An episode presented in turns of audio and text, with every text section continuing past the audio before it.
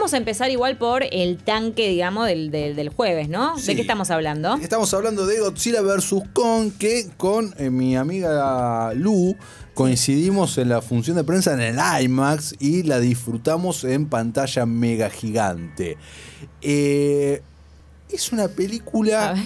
A ver, pará, vamos a hacer uno, dos, tres y decimos me gustó o no me gustó. Dale. Uno, dos, tres. No me, me gustó. gustó. ¡Ay, Lucía! Eh. No lo odié, no me gustó.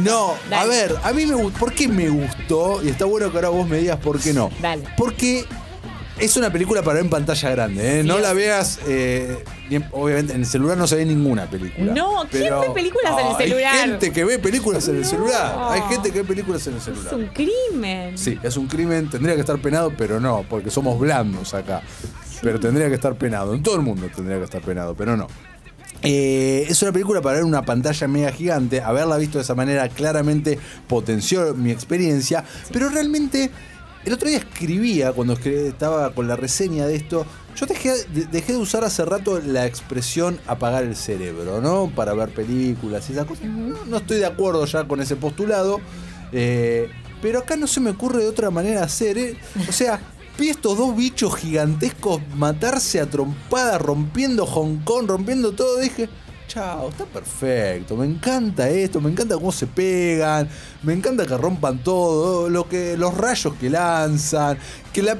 Que las actuaciones sean pedorras, que Millie Bobby Brown no, no tenga nada ¿Qué que hacer hace ahí Millie Bobby Brown, no? Bueno, ahora lo vamos a hablar otro, dije, todo esta porquería dio la vuelta para mí totalmente en el contexto de estos dos titanes rompiéndose. Dije, ya está, me encanta y la voy a súper recomendar. Es que es cierto, todo eso que vos decís está, lo vamos a disfrutar muchísimo. La película se llama Godzilla vs. Kong, así que ya sabemos lo que vamos a ir a ver. Si estás esperando otra cosa, un drama reflexivo, bueno, no, no es la película para vos. Lo que yo pienso es que una cosa no quita la otra. Me parece que está buenísimo que tengamos esos dos titanes, el Monsterverse y todo, y que los vemos salir del agua y bien- ahí en Hong Kong haciendo, destrozando todo. Pero no es necesario que los diálogos sean tan.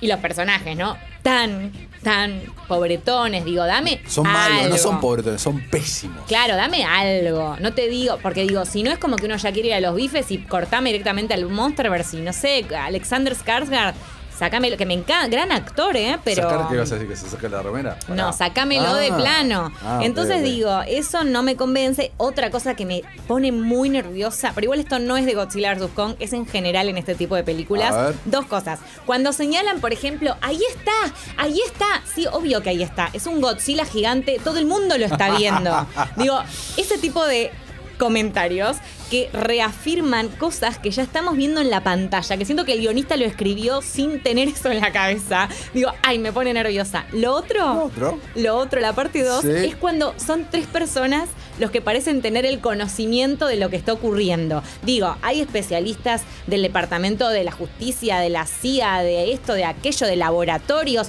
¿Me vas a decir que solamente hay tres que saben lo que está pasando y que una niña de 12 años resuelve la situación? Por favor. Lucía Agosta es la magia del cine. Por favor. Godzilla vs. Kong. Así me lo que hago con Basta, el. cállese. me No, pongo nerviosa. no, no. Habiendo dicho todo esto, Sí. es un espectáculo eh, visual que, es para disfrutar. Yo digo, decís el sábado está lloviendo, ¿qué hacemos? Anda a ver Godzilla vs. Kong, te recontrabanco. Te rebanco. Com- comprate.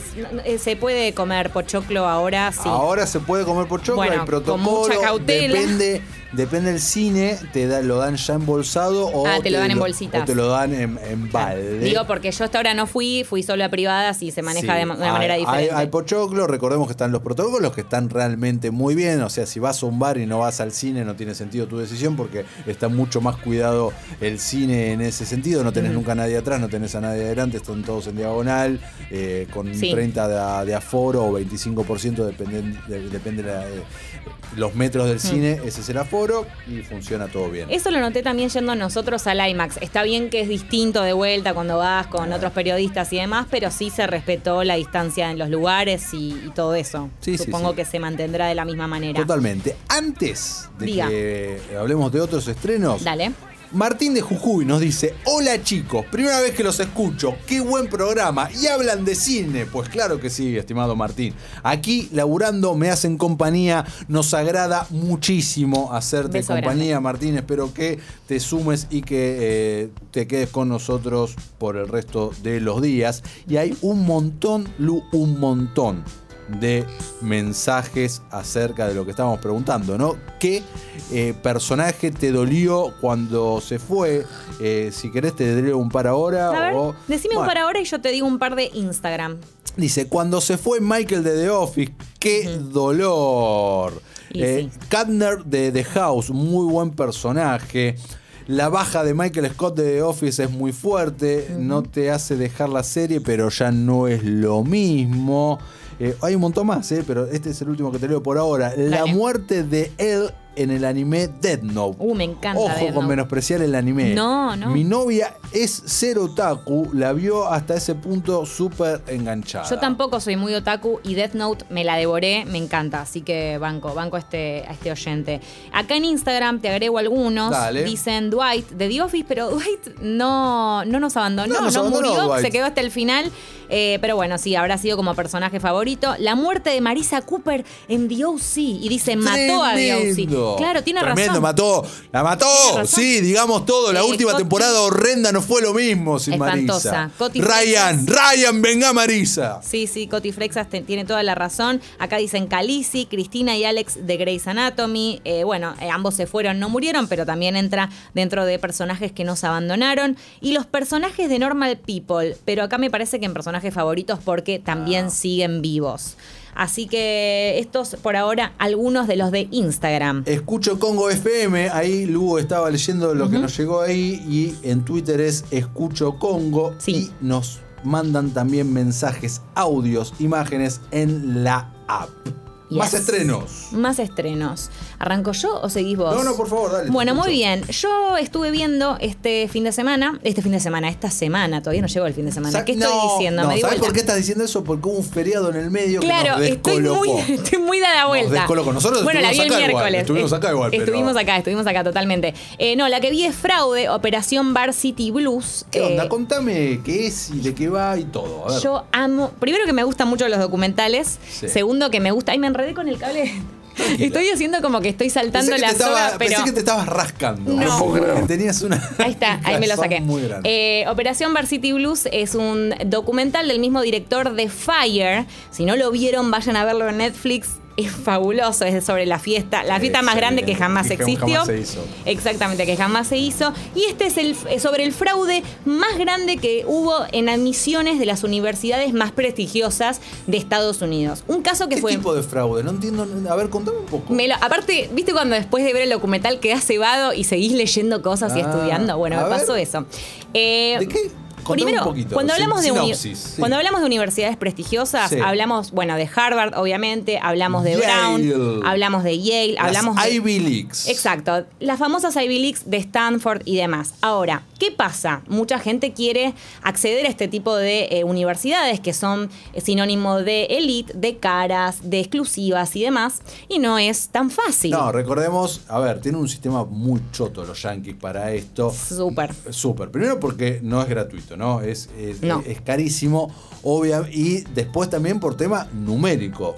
Postula un montón de gente y hay un cupo para, para llenar. O sea que no solo supuestamente tenés que tener la guita para pagarla. Tenés que tener las aptitudes y las capacidades. Exactamente, lo cual produce un sistema de tortura de los dos últimos años del secundario para lo- los chicos. Esto yo he tenido oportunidad de hablarlo con estadounidenses en su momento. Y es un estrés tremendo, una injusticia muy grande que a los 16 años ya tengas que meterte con estas cosas, con exámenes eh, realmente muy jodidos, con ensayos, juntar créditos en diferentes cosas que tenés que hacer en el colegio como para que tu application sea lo más completa posible. Este tema se toca en el documental. De hecho, uno de los entrevistados dice que hay más de 3.000 universidades calificadas en Estados Unidos y aún así, por un tema de, bueno, todo esto que mencionamos, la gente se obsesiona relaciona con estas pocas, ¿no? Entonces todo el foco va ahí. Y acá aparece Rick Singer, que es el protagonista del documental y quien estuvo detrás del escándalo, el principal, ¿no? Porque después cayeron incluso actrices muy conocidas, ahora voy a ir ahí. A ver, dale. Eh, bueno, él se- empezó como consejero de admisiones universitarias, había En armado en, no, en universidades, primero en colegios, después en universidades, se fue armando como una carrerita ahí. Y después eh, armó un negocio, entre comillas, que consistía en facilitar la admisión a las universidades. ¿Cómo lo hacía? ¿Cómo? Haciendo trampa. ¿Cómo? Básicamente haciendo trampa. Había dos formas.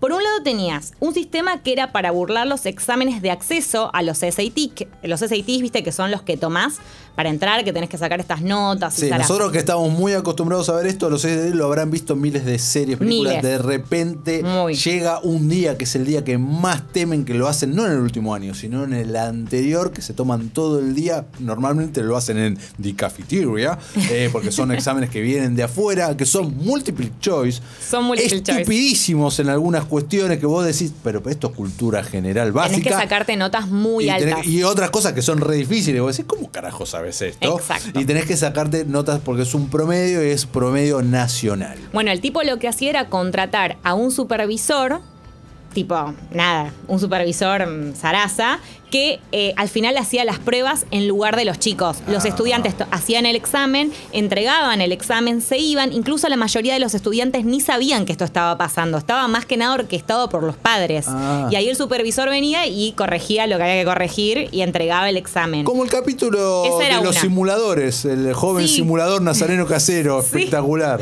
Tal cual. Esa es una forma. Y hay otra forma que también es muy polémica. Las dos son muy polémicas. Las dos son horribles.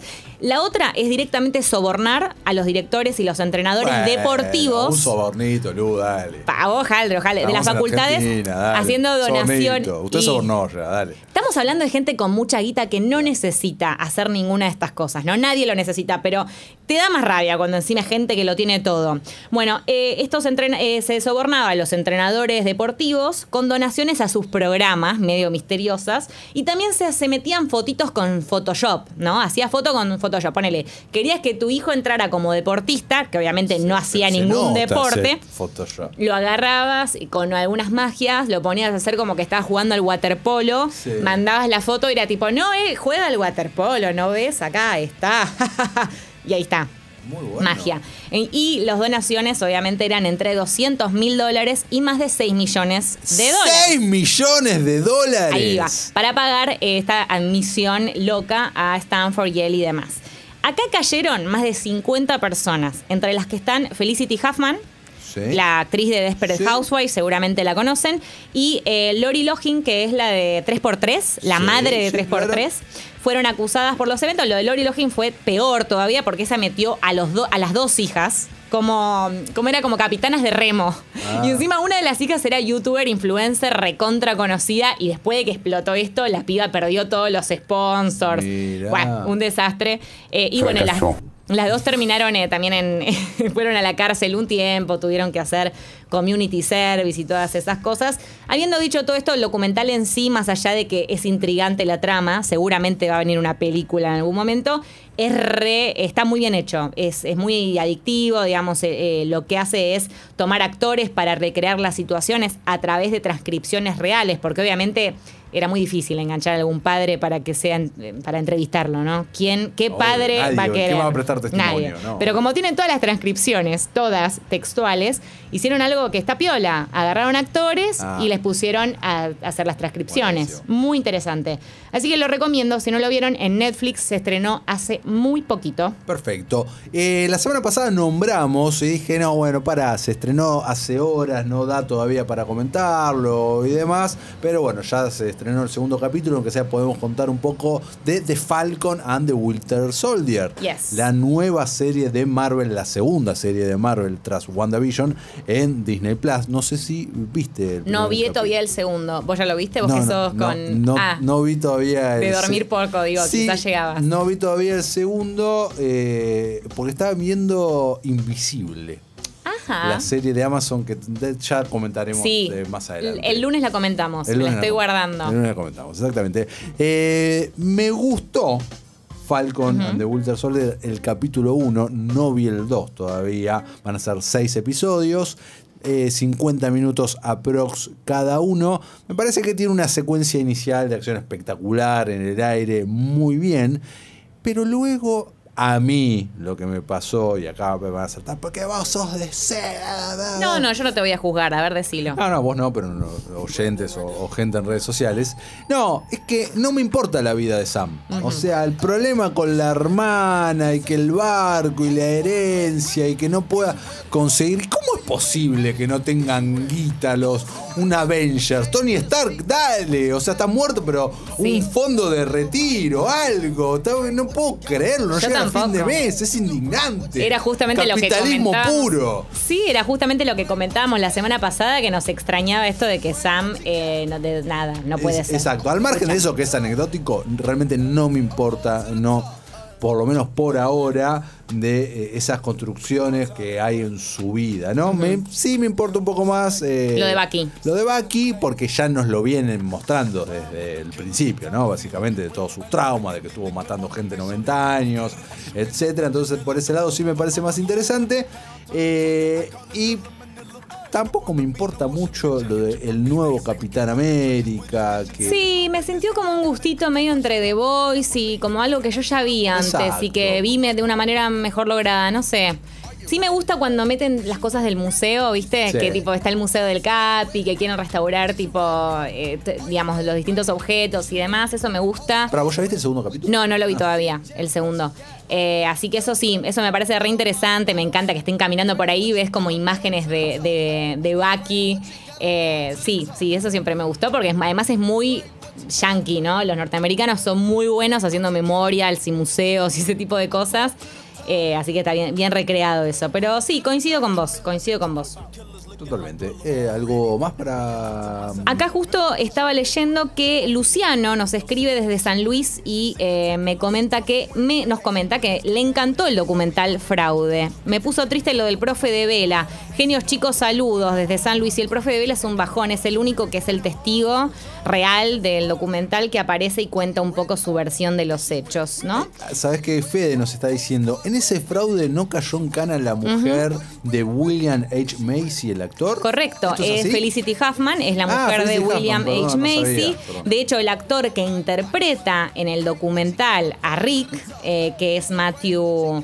Eh, ¿cómo se llama? Matthew, Matthew Modine, eh, digamos, este actor que lo conocemos de Stranger Things y de otras, de otras series y películas, dijo que a él le dio mucha pena cuando incluso trabajó en el documental porque conocía a Felicity Huffman, conocía a su esposo y bueno, y conocía a las hijas, todos. Imagínate como en el mundillo de Hollywood y demás, una noticia así y la verdad que, es un papelón, queda muy mal, muy mal, es un barro. Me encantó el documental Fraude, me puso triste lo del profe de vela. Sí, eso. Genios, chicos, saludos, saludos. ¿Profe de vela? Sí, sí, eso lo comentamos recién. Ah, perdón. Eh, sí, sí, sí, no sabía cómo decirte, tipo, sí, sí, sí, lo comentamos. comentamos el profe de vela es uno de los pocos que, bueno, que dan su testimonio real en la serie, en la película. ¿Por qué profe de vela? Porque es el profesor de vela, directamente, es uno de los entrenadores de vela. Estamos hablando de vela de... De vela, de uno de los deportes. Porque ¿qué hacía el tipo? Iba a los deportes que no eran tan conocidos. no iba a fútbol americano porque, ¿sabes qué? es más difícil.